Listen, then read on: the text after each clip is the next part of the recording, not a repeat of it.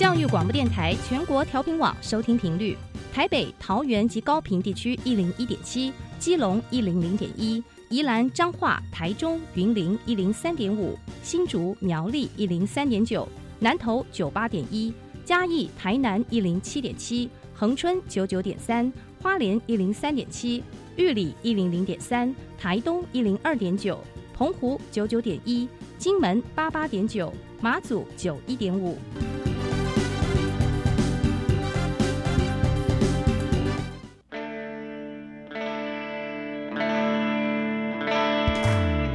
命时时有惊喜，生活处处是学习。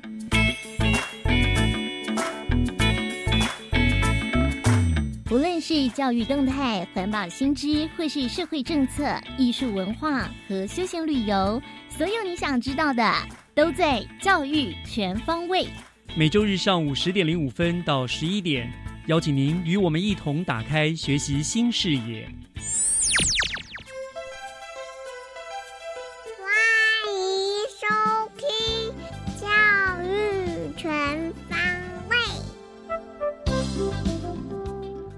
早安，各位亲爱的听众朋友们，欢迎收听八月七号的教育全方位。我是岳志忠。暑假呢已经过了一半了。去年的暑假因为疫情正处在紧张的情况之下，所以几乎大家都躲在家里啊，度过了一个漫漫的暑假。今年的疫情稍见舒缓，我们可以看到，虽然我们还不能够那么方便的出国旅游，但是在台湾本岛内各旅游景点几乎都涌现了爆满的人潮。不知道听众朋友，您是不是也趁着这个暑假去度了个假，稍微放松这两年来因为疫情而紧绷的心情呢？希望大家都能够在做好防疫的前提之下，度过一个轻松愉快的暑假。今天节目的一开始，首先让我们进入学习加油站校园之声的单元。学习加油站，掌握资讯，学习价值。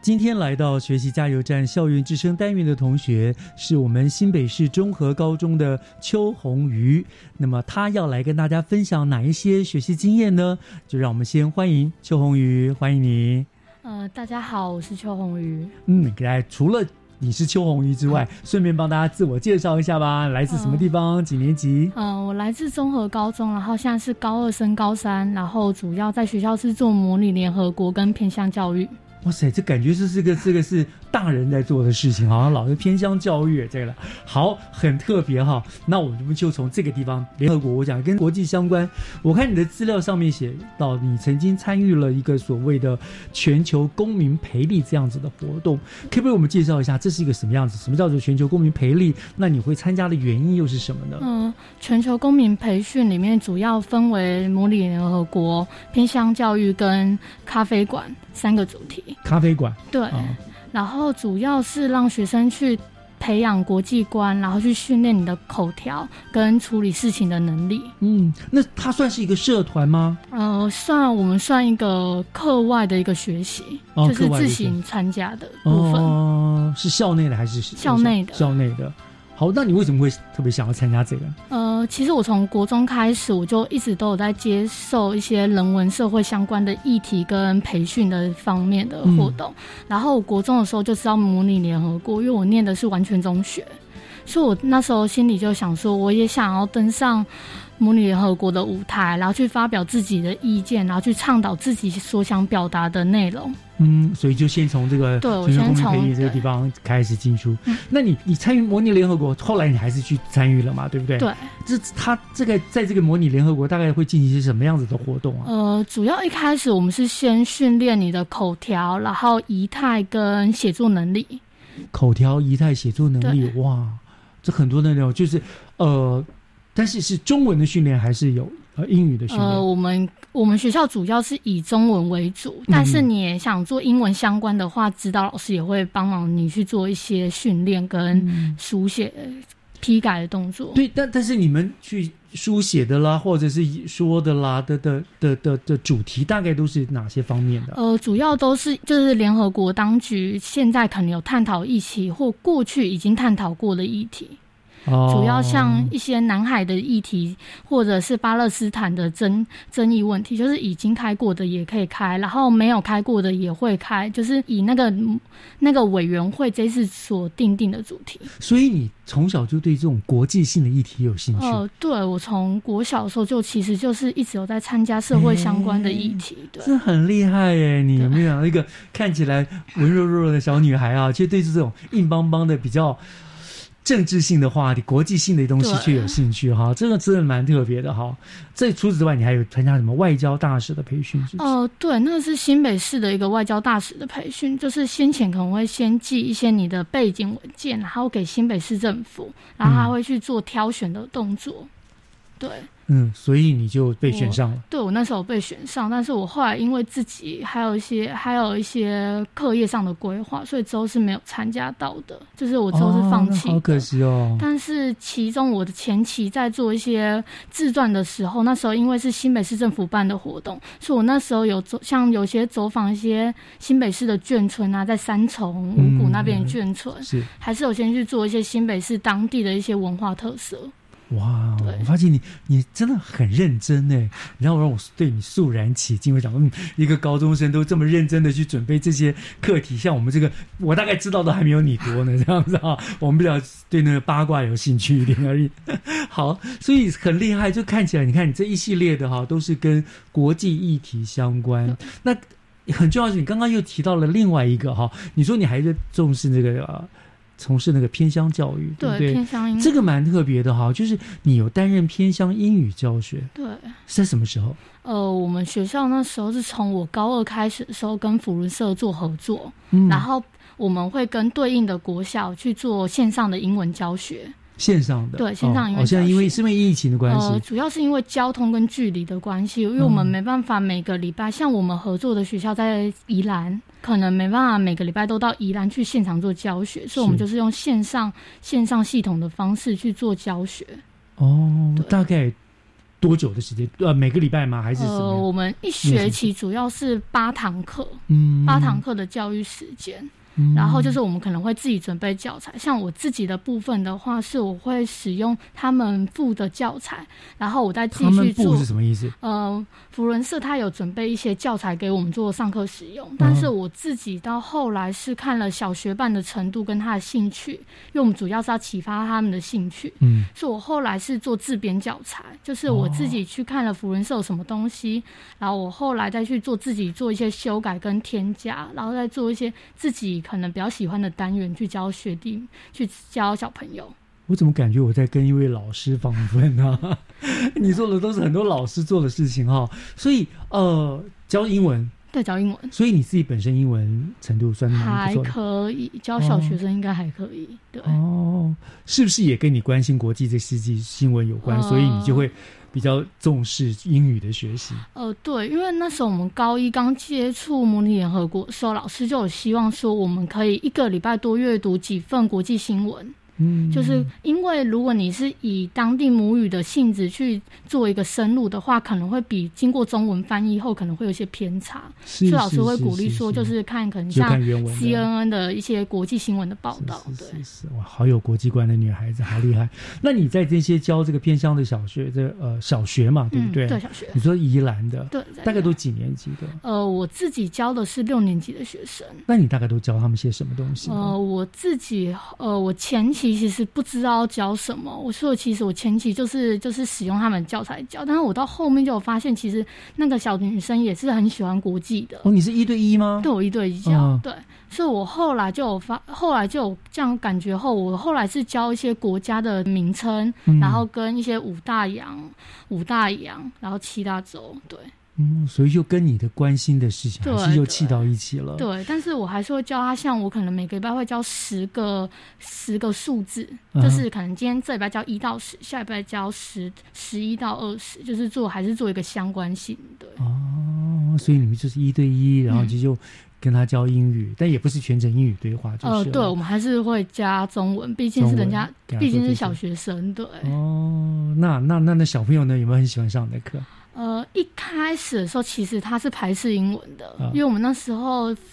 他们就有跟我们讲说，其实这一批的小朋友比较没有这么喜欢英文，希望我们可以去启发他的兴趣。嗯后来我觉得是因为我加了他喜欢的元素进去，他导致他可能开始喜欢上英文了。嗯然后有一堂课，他就突然跟我说：“我需要拿笔记本出来做笔记吗？”那时候我就知道我可能成功了，就是她喜欢开始喜欢上英文了。是，对，她也是个小女生吗？对，小女生，哇，我想她一定很开心，看到有个漂亮姐姐教她，她想说，嗯，我将来要跟这个漂亮姐姐一样啊，这么厉害啊，很棒。我觉得你高中生能够有这样的教，而且教学相长，我相信在这个教的过程中，因为你要去去研究，嗯你说你又自己去研究呃对设计教材。所以你就更深入了，我觉得对你自己本身也是一个很大的学习，对不对？也很有很大的帮助。对，就是可能会比较了解老师平常上课的辛苦，因为嗯老师也是备课上课嘛。嗯，然后我们也是备课，然后去抓，可能也要去抓上课的节奏，然后时间，才有办法把这礼拜需要上的内容上完。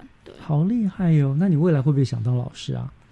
可能不会，但是我可能未来会想走国际职工，就是可能课会用大学课余时间去当国际职工。国际职工，对对，对对对我就想问这个问题，就是你今天跟我们分享的，这都跟国际有关，嗯，所以你未来生涯的计划规划是不是就跟这个国际也相关呢？除了除除了当国际职工之外呢，我想，因为它只是国际职工，就是只是一个可能就是兼差的部分嘛。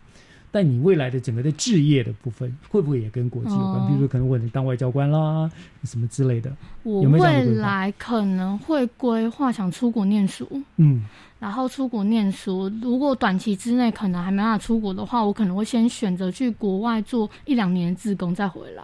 对，哦，就是他们会接受一些长期一年至两年的志工。我有看到几个活动在招生，就收满十八岁的学生，十八岁的是是是是是是，所以你也希望，你是希望说，如果现在疫情过去了，你可能甚至高中毕业就直接到国外去读书了。呃，未来会想规划成这样子。对，嗯，那如果哦、因为疫情的因因素限制，不过我想应该应该差不多了啦，可以啦。那你想当哪方面的志工呢？我其实是想，因为妈妈有朋友，相关朋友在可能在柬埔寨做志工，嗯，对，就是可能去当地教小朋友一些卫基本的卫生观念之类的，就是会想走入偏乡。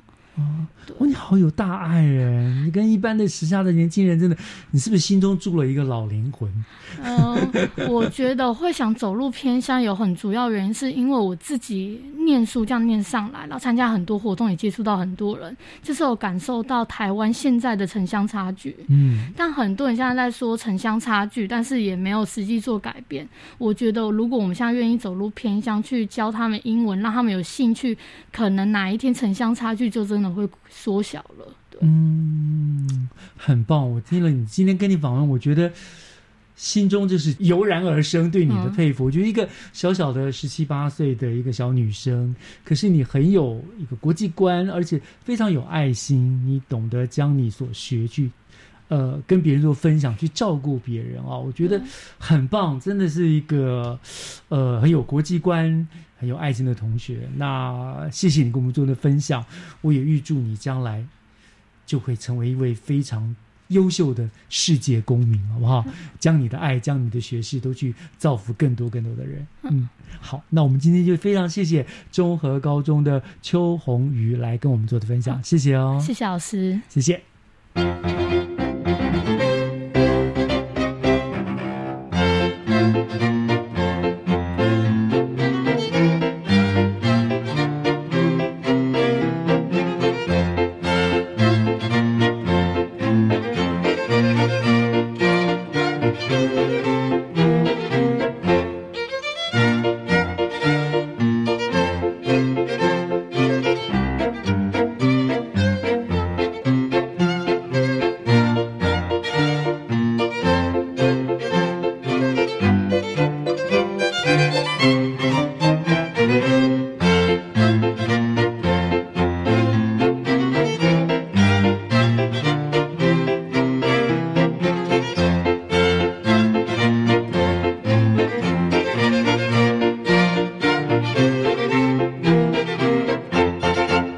下来请听教师小偏方。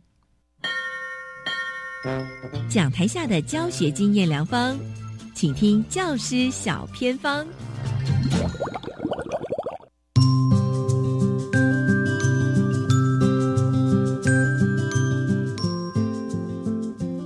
欢迎所有听众朋友加入今天的单元当中我是季杰今天呢，要带大家到一个自然生态非常丰富的校园，而且这所学校非常重视品德生命教育，也获得教学卓越奖。当然呢，这所学校也获得友善校园的肯定。这所学校呢，非常重视孩子们有新的可能哦。这所学校也变成了实验国中，引进新的教学策略，很多的实验课程，带领孩子深入文学，探索山林。今天到达的就是平林实验国中，很开心邀请到这位学校的大家长，他真心。爱喜喜爱这所学校，他就是欧志华校长。Hello，校长。Hello，季姐，还有各位听众朋友，大家好。在校长的领导之下，学校也获得了亲子天下教育创新的肯定。校长，你可不可以让所有听众朋友知道，这所获奖无数的学校，获得很多大家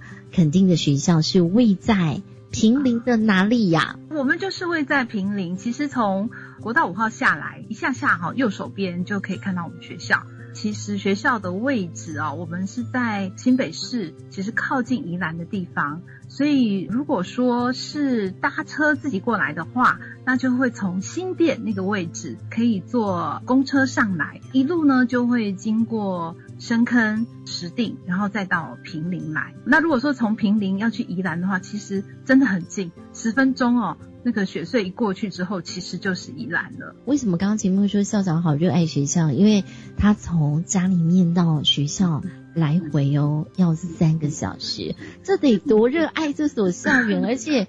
校长已经这样通车七年的时间了。为什么校长啊？平林实验国中可以让你如此的着迷？我们学校最吸引我的地方，除了是一般大众会认知到的好山好水以外啊，其实还有一个很重要，就是好人情。我来这边真的觉得受到很多乡亲对学校的照顾跟支持，还有我们的孩子非常的淳朴，非常的自然，这一切一切都是很吸引我想要继续留在学校的很重要的因素。是，而且现在学校还多了一只流浪狗狗小黑，一起来作伴，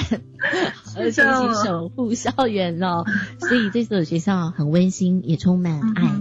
但是校长，因为平林实验国中其实是转型过的嘛。也因为变成实验学校，引进了 KIST 教学系统，那这又是什么样的一个历程？是不是也让听众知道一下？其实我们学校一直以来都很重视学生的多元学习，像我们学校之前的社团课程就非常的丰富多元。我到了之后，其实又引进了更多的资源哈，包括像我们的寒暑假都有很精彩的一些营队的课程，所以其实就有很多的家长跟我说，哎，其实学校的发展取向跟可能一般市区的学校比较不一样，所以学校有没有考虑哦改成实验学校？这样子呢就可以让更多哈比较适合走多元发展的孩子有一个更具体明确的一个学校可以去做适性的发展。所以因为家长的建议，再加上平林真的很多资源哦，我们如果善用的话，可以规划很多很棒的课程，让更多人可以进到更适合他们的教育环境。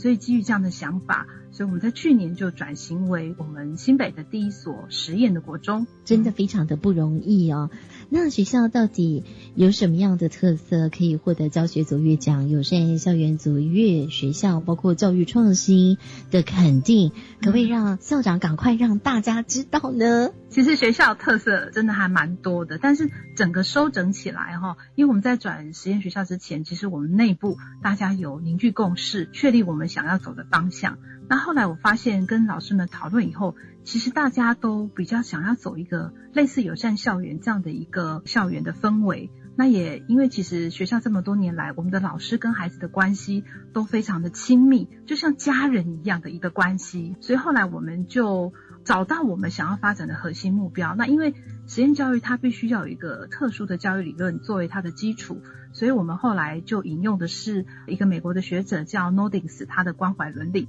作为我们的背后的教育的理念，那在关怀伦理里面，其实他提到了几个面向，就是希望培育孩子能够关怀人我，然后关怀自然、关怀社会跟关怀知识。所以我们的整个课程的架构就是根据这几个面向去做发展。那其实要把这几个面向做好，其实背后有个很重要的因素，就是孩子们要有良好的品格作为支撑。所以呢，我们就把品格作为我们想要在三年里面培养孩子的重点。那也希望透过很多好品格的支撑，然后来发展我们孩子的关怀能力。所以刚刚就有提到说，像是关怀人我的课程，我们就会有像是家庭议题的课程啊，认识自我、生涯探索。那另外在关怀自然的课程哈，刚刚有提到说平林好山好水。所以我们就会规划一些像是在暑假的时候的水域课程，像今年的暑假，我们就会带孩子去丽江，还有平林的北势溪也是一个溯溪很好的地方哈。那另外就是我们还会有登山的课程，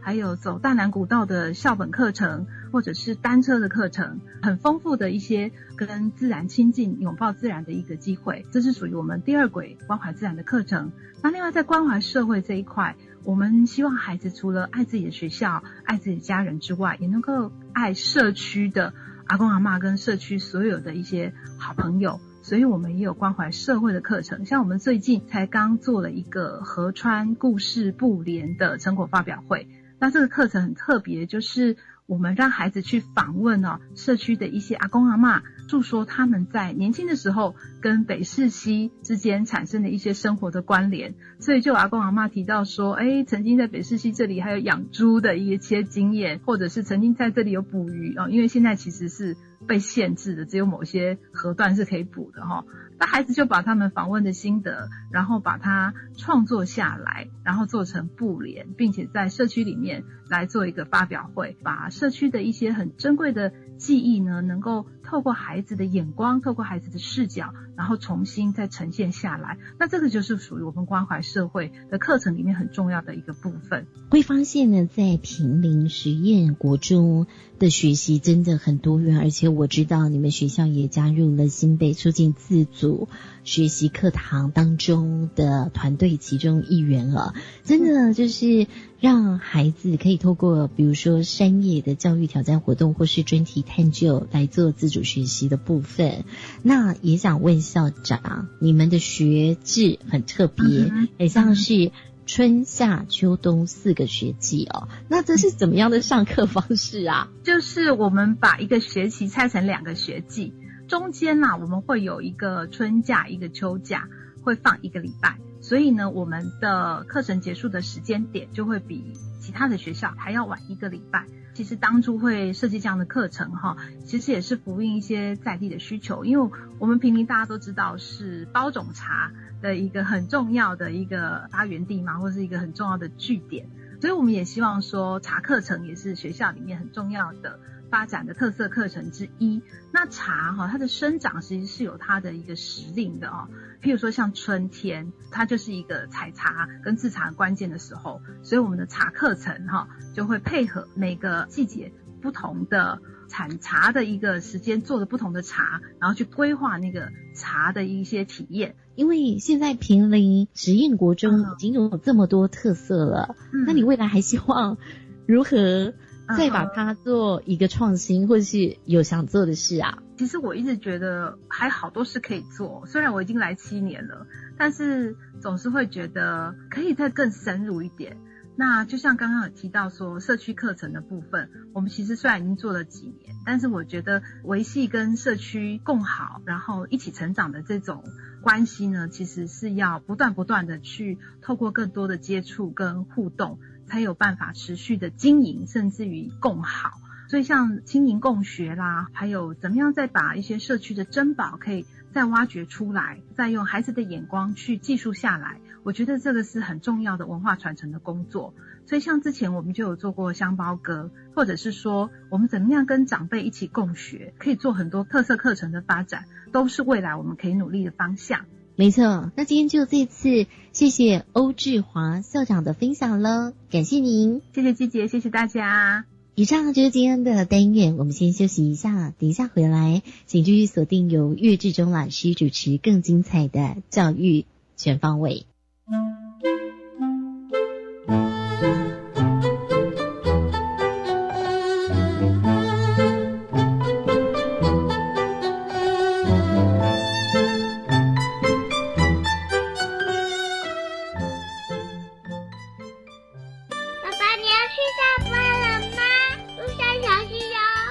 爸爸说我是他的小公主。爸爸带我去溜直排轮，也会跟我一起溜。我爸爸是超人。爸爸，我爱你。大呀，请大爱呀。Daddy，I love you。博爱，加油博。幸福北台湾，陪你勇敢说爱。幸福北台湾。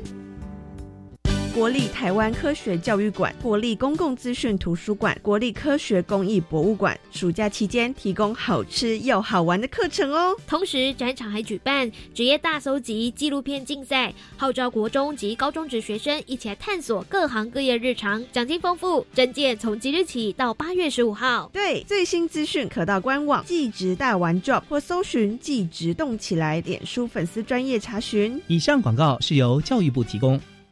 大家好，我是内政部长徐国勇。今年的租金补贴会再加码，一家三口的育儿家庭每户最高补贴金额会从五千提高到七千，减轻育儿的负担。另外，政府主动协助我们的弱势家庭，总共补贴五十万户。七月一日开始线上申请，合格再抽电动机车哦。欢迎上三百亿元中央扩大租金补贴专区，拨打零二七七二九八零零三。以上广告由内政部及内政部营建署提供。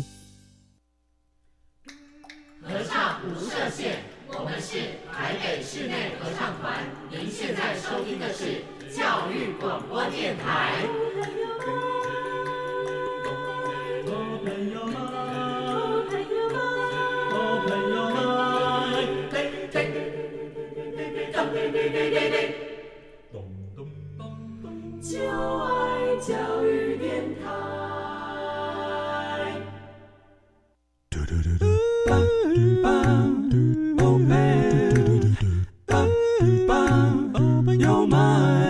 Open your mind，就爱教育电台。打 开您的幸福生活新视野，请听学习城市万花筒。您正在收听的节目是教育广播电台《教育全方位》，我是岳志忠。节目的后半段又来到了我们学习城市万花筒的单元。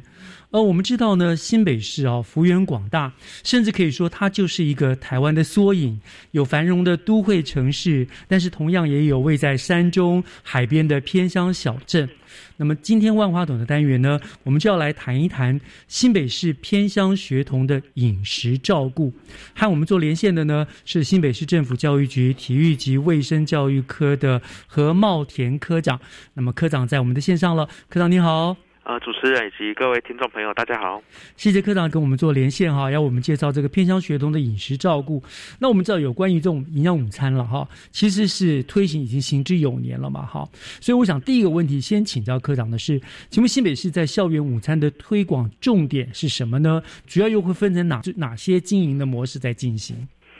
呃，好的。呃，新北市的呃午餐的经营模式哈，呃，主要可以分成几种哈，呃，就是呃我们有所谓的学校哈自己设立厨房哈，也就是我们所称的自立厨房哈。嗯。那在这个自立厨房里面哈，呃，又可分成这个公办公营哦，也就是由学校自办，以及委托厂商来办理，就是公办民营的模式哈。那呃，我们呃这几年也开始在呃积极的鼓励学校哈，尤其是设有自立厨房的学校，可以呃联合哦邻近的学校来做联合供餐哈。那呃，所以像刚才提到的这个，不管是公办公营还是公办民营，然后以及联合邻近学校一起联合公餐的，这个都是属于呃自立厨房的模式哈。那另外还有一部分的学校哦，则是采取所谓的中央餐厨的模式哦，也就是呃透过公开招标的方式哦，然后由团膳的相关的厂商哈来供应餐食哈，大概可以分成这四种啊。嗯，那这几年新北市哦，为了要提升我们学校午餐的品质哈，我们投入了相当多的资源哈，在鼓励学校哈可以设立。厨房哦，也就是自立厨房哈的这样子一个方式哈，那我们称之为这个营养午餐美热地的一个政策。嗯，那这个美热地指的就是美味热食在地供应哈。嗯哼，因为如果学校这边来设立厨房，好，不管是走公办公营或者是公办民营的模式，都能够有效的提升午餐的品质哦。包括说就是呃让这个午餐能够在学校自备，那它一定是热腾腾，而且也可以减少运输的过程。对。哦，可能带来的一些影响哦，例如说，呃，温度的降低，然后可能会产生一些风险。嗯，好，那也可以让这个午餐可以，呃，从这个厨房到呃学生的这个餐桌，能够有最快的、最有效率的方式来供应哈。那所以我们目标哈，从一百零八年起，我们就开始启动这个营养午餐每日地的一个政策。哦，那呃，在一百零八年的时候哈。呃，这个自立午餐的学校数哈，从一百四十所提升到一百五十四所。那我们今年哈一一学年度，我们的目标是希望能够再增至到一百六十五所学校。嗯，哎，目前我们是用这样子的一个政策在提升我们午餐的品质。是是是，而且午餐政策也响应到更好的目标哈。你说某一些个学校就供应附近学校的午餐这样子啊。是的，呃，就诚如刚刚呃科长你所说的哈，局端呢一直在这个硬体设备上致力提升校园的午餐的品质嘛，哈，要做很营养午餐的餐餐厅啊什么的这样。可是我们知道近年来，特别是这一年，食材成本不断的上涨，局端如何去协助学校在成本跟品质之间去取得平衡呢？因为我们不可能一直加钱说加收学生的钱，对不对？那怎么办？嗯。新北市在午餐政策上面，我们一直有一个目标哈，就是希望能够提升这个食材的品质。嗯，好，那呃，提升食材品质的这个方式哈，大概有两块哈。第一块就是呃，让家长所缴交的午餐费能够有更高的比例，我们目标是能够有八成以上的比例是用在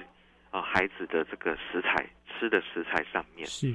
那其次哈，就是呃，新北市教育局这边，我们也编列经费，然后来补助，哦，就是各校的这个午餐哈，能够有更多的这个经费可以用在食材上面哈。举例来说哈，我们从呃一百零二年的时候，我们就开始哈推动四加一的安心蔬菜计划。那这个已经呃行之有年，而且也是全面补助哈，嗯，就是我们全市所有的学校哈，呃三十三万名的学童，每天可以吃到呃一天的这个有机蔬菜跟四天的产销履历的蔬菜，那包括有三百一十一所的公立跟非营利幼儿园哈，大概有三万一千名的幼童哦，能够五天都吃到有机蔬菜。那也是透过这样子的一个经费的编列，大概一亿七千多万一年的经费，让呃孩子的这个呃在吃的食材这个部分，在蔬菜的部分都能够确保它的品质，能够吃到有机或者是能够吃到产销履历的蔬菜。嗯，那这块我们是跟这个新北市的果菜运销公司一起来合作。那在确保这个蔬菜品质的部分，果菜公司也来协助做一个把关。好，包括使用质谱仪快速检验的技术，来确保这个农药哦不会残留在这个蔬菜上面，那也能够提高它的安全性跟准确性哈。嗯，那另外中央哦其实也非常重视哈孩子所吃的这个午餐哈，所以呃在推动所谓的三张一 Q 的政策哈，也就是确保孩子所使用的食材。都是国产可溯源的食材哈，那包括蔬菜、豆类、水产品、肉类、蛋类等等哈，那也透过呃补助地方政府奖励金的这个机制哈，那呃如果说能够使用这个所谓的三张一 Q，也就是国产可溯源的食材的话，那这个奖励金哈从今年的五月开始哦，也提升到这个呃一般地区每人每餐补助十块。偏乡的学校提升到十四块，嗯，好，那新北市我们也积极的来争取跟配合中央的这样一个政策，还有奖励金哈，呃，目前为止我们统计哈，呃，新北市已经有超过百分之九十三以上的比例都是使用三张一 Q 的食材，啊，这个是后续我们的目标就是希望能够达到百分之百。好，包括偏乡学校也都能够顺利使用到三张一 Q 的食材。所以为了这个让学子都能够吃的健康跟安心，局端那边真的是煞费苦心了。那你刚刚你也说，学生都缴费呢八成用在这个食材上面嘛，哈。但是我们也知道，午餐这个成本的结构，除了食材，另外还有包括人事啦、燃料啦等等的费用，那这个都在涨嘛。那各县市我想都有困难点。就就以我们新北市来说，您认为我们新北市面对这方面的最大的困难点是在什么地方？第一个部分哦，就是。呃，家长所缴交的午餐费用，我们希望能够确保它大部分用在食材上面。嗯，那当然，午餐的成本除了食材之外，还有人事跟燃料的这些成本。那这个人事跟燃料的成本，就是由呃教育局这边我们来啊协助学校啊，包括刚才提到的，在学校设所谓的自立午餐厨房，那从某种程度上面就可以透过政府的补助设立厨房。然后能够呃确保就是人事跟燃料的费用能够由政府这边来指引哈。嗯那呃其实我们这几年这样子看下来哈，呃在人事跟燃料这个部分哈，呃会比较困难的应该是在偏乡地区啊，因为偏乡地区呃比较不容易像都会区这样设立自立午餐厨房，因为这涉及到呃学校的规模。涉及到学生的人数以及整个供餐量的这个部分，啊，所以会比较是呃透过所谓的团膳的供应的这个部分在做处理。嗯，但是团膳供应的话，那就会涉及到运输成本。哦，那运输成本如果因为偏向地区的关系的话，运输成本就会提高，那就有可能压缩跟排挤到所谓的食材成本，嗯，哦，或者是人事成本的这个部分。所以呃这几年哈教育局我们也跟中央合作，哦推动所谓的偏乡学校中央厨房计划。那这个计划本身哦，就是希望能够透过专案性质来协助偏乡学校，哦一方面能够呃如果是设有自立午餐厨房的学校，能够改建为中央厨房，嗯，也就是能够联合偏乡的相关的学校。来做联合供餐，好，那这样子的一个联合供餐的话，就可以降低团膳供应的比率。对，在运输费用这个部分，也能够透过加入这个偏乡学校的中央厨房计划，来获得政府的补助。那另外，如果说呃学校它没有办法参与中央厨房计划啊，例如说它可能呃距离更为的偏远，好，那但是它是学校是设有厨房的话。那我们也启动所谓的食材联合采购的这样子的一个机制，也就是让这些呃非中央厨房受公餐的学校可以联合起来，变成一个食材采购联盟。嗯，那这样的话就可以透过提高采购数量，压低压低成本，压低相关的成本，对对，也能够让食材供应商更愿意来配合这个政策。来供应品质更好的食材。嗯，那像这样子的一个食材采购联盟的部分，我们也跟中央合作，我们来补助这些食材采购联盟的啊运输的费用。好，那也可以透过这样子的方式来提高采购规模，降低食材成本，也能够确保食材的品质。那在这样子一个中央厨房计划跟食材采购联盟计划推动的过程当中，我们也鼓励学校。啊，如果要争取这样子的一个补助款的话，鼓励学校必须要使用三张 EQ 的食材，那也请哦，包括相关的食材供应商这边要一起来共同配合，提供这个国产可溯源的食材，也就三张 EQ 的食材，整体性的来提升偏乡学校的午餐的一个品质，大概会用这样一个方式来做一个。推动，所以局端在这个部分真的是煞费苦心哈，用了很多很多的方式去解决这样的问题哈。那聊这帮科长，我们稍微休息一下，听段音乐，回过头来哈，当然还有关于这个偏乡的这个怎么样来更进一步的照顾的问题，我们再继续聊下去，好不好？我们稍后回来。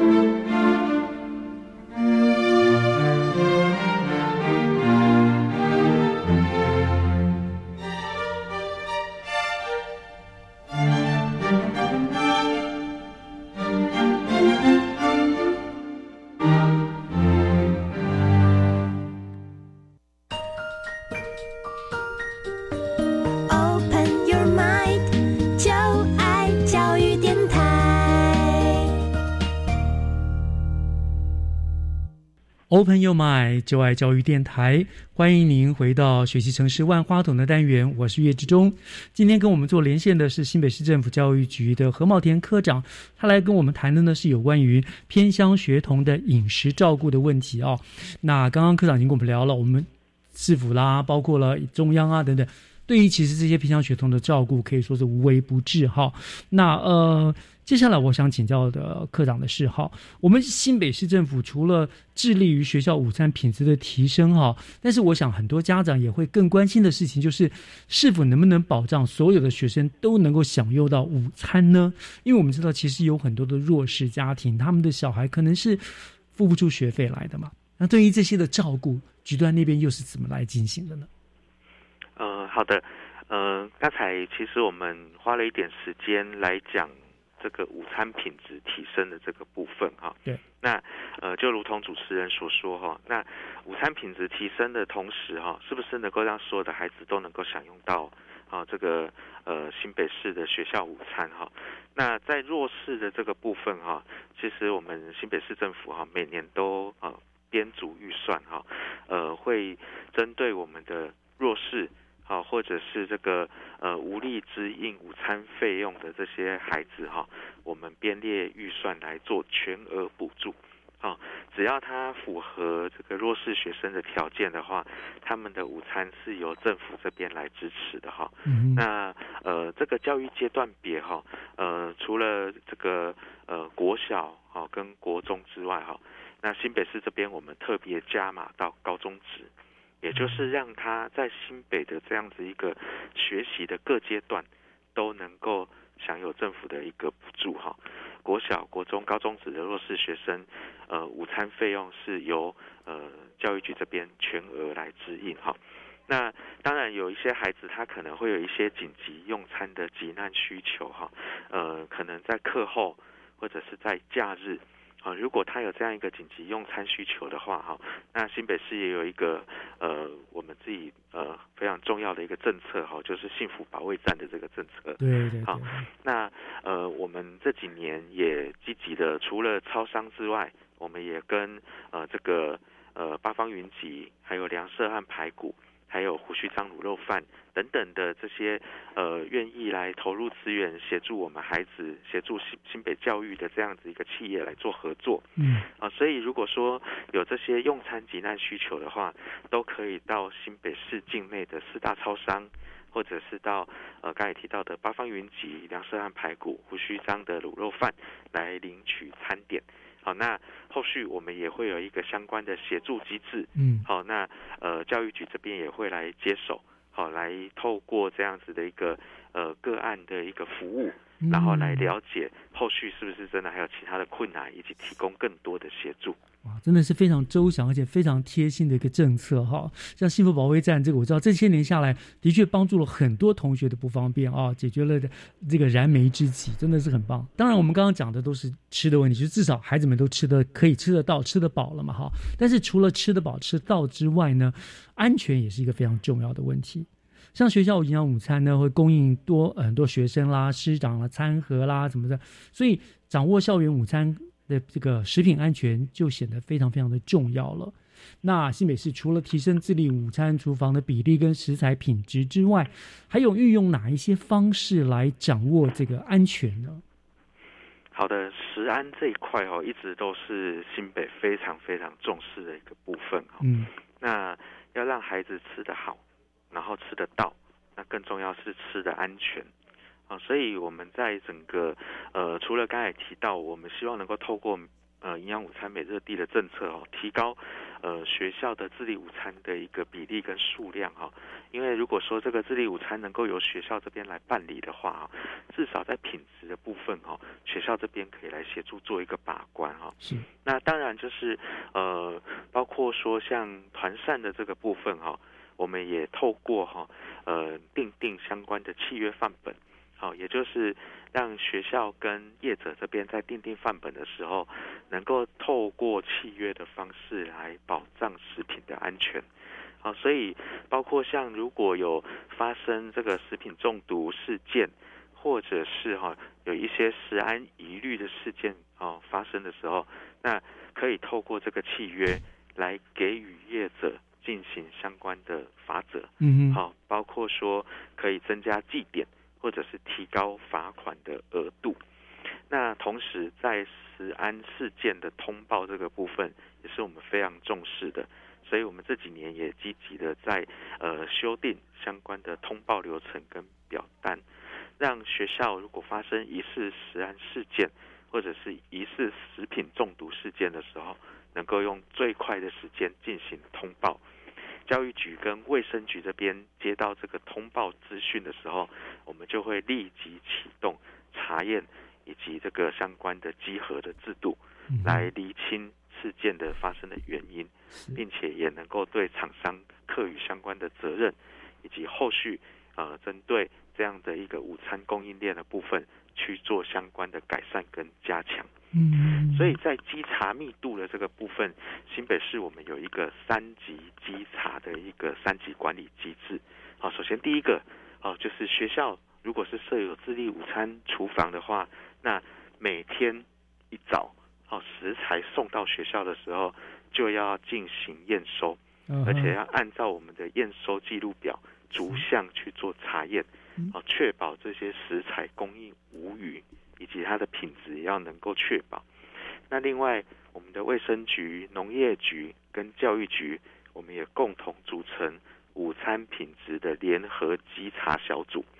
每月一次哦，用高密度的方式来访查学校。团膳业者以及食材供应商，嗯哼，那同时哦，教育局这边我们也有一个专案计划，好，然后我们有这个呃午餐稽查的一个专案哦，我们会邀请相关的专家，不定期的啊，每学期都安排到学校啊，包括学校的自立午餐厨房。或者是到这个呃厂商的这个中央厨房这边去，针对他的作业厂区的环境卫生以及人员管理的项目去进行检核。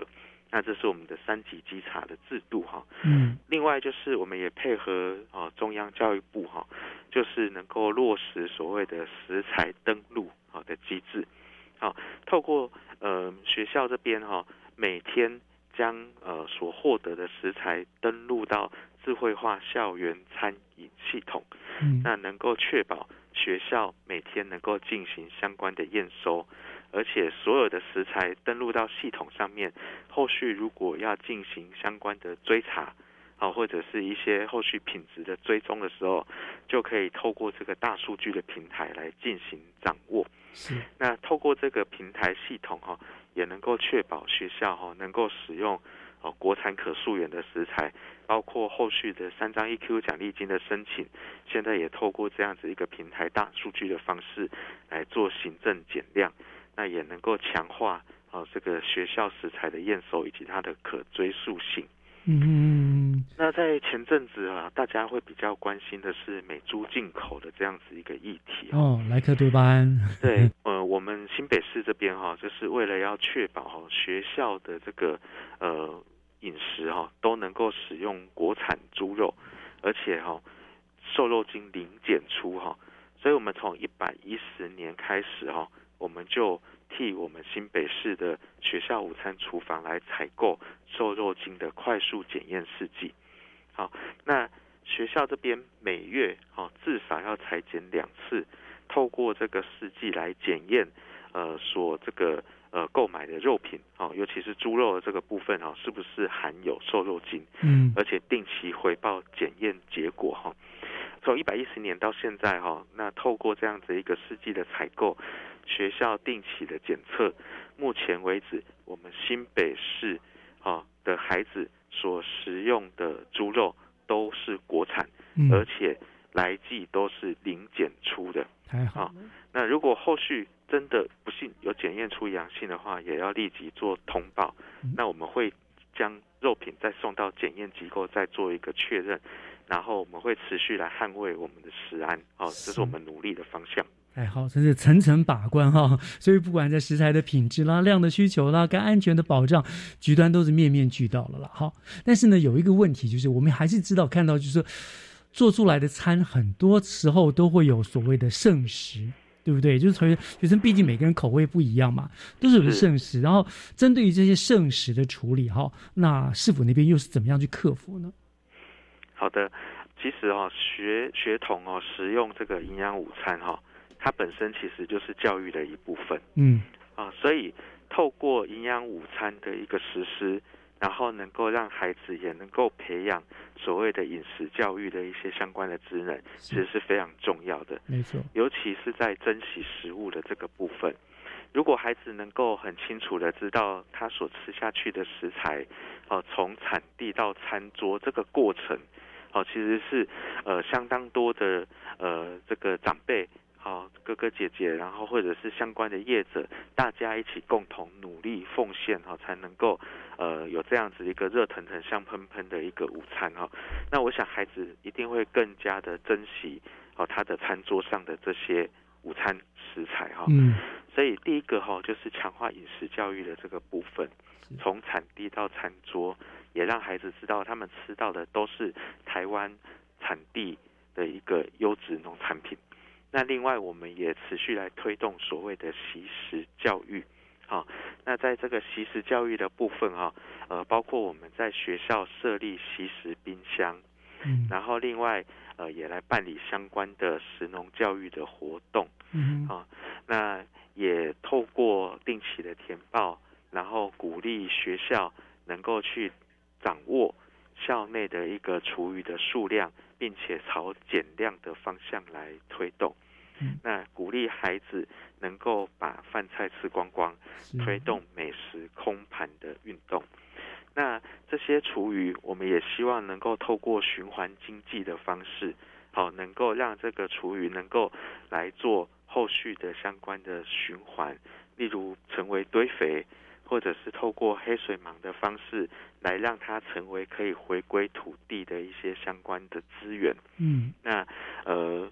这部分哦，透过其实，然后以及饮食教育的推动，那，鼓励孩子哦能够珍惜食材，然后也能够爱惜食材，嗯，然后能够在我们呃在这个午餐品质或者是午餐的营养的把关上面，能够让孩子在成长的过程当中能够有最大的照顾。是的，透过饮食来培养孩子们爱物惜物的观念也是非常非常重要的，对不对？是的，嗯，今天真的非常感谢哈，我们就非常谢谢市府对于学子们午餐政策的周延跟贴心啦，让我们新北的学子的午餐都能够得到安全啦、品质和需求各方面的保障。我想局端也真的辛苦了，你们真的是用了很大的心力哈，谢谢你们对于孩子们的照顾。呃，最后呢，当然还是要感谢呃何茂田科长今天为我们大家做的详细的说明。谢谢科长哦，谢谢主持人，谢谢各位听众，谢谢。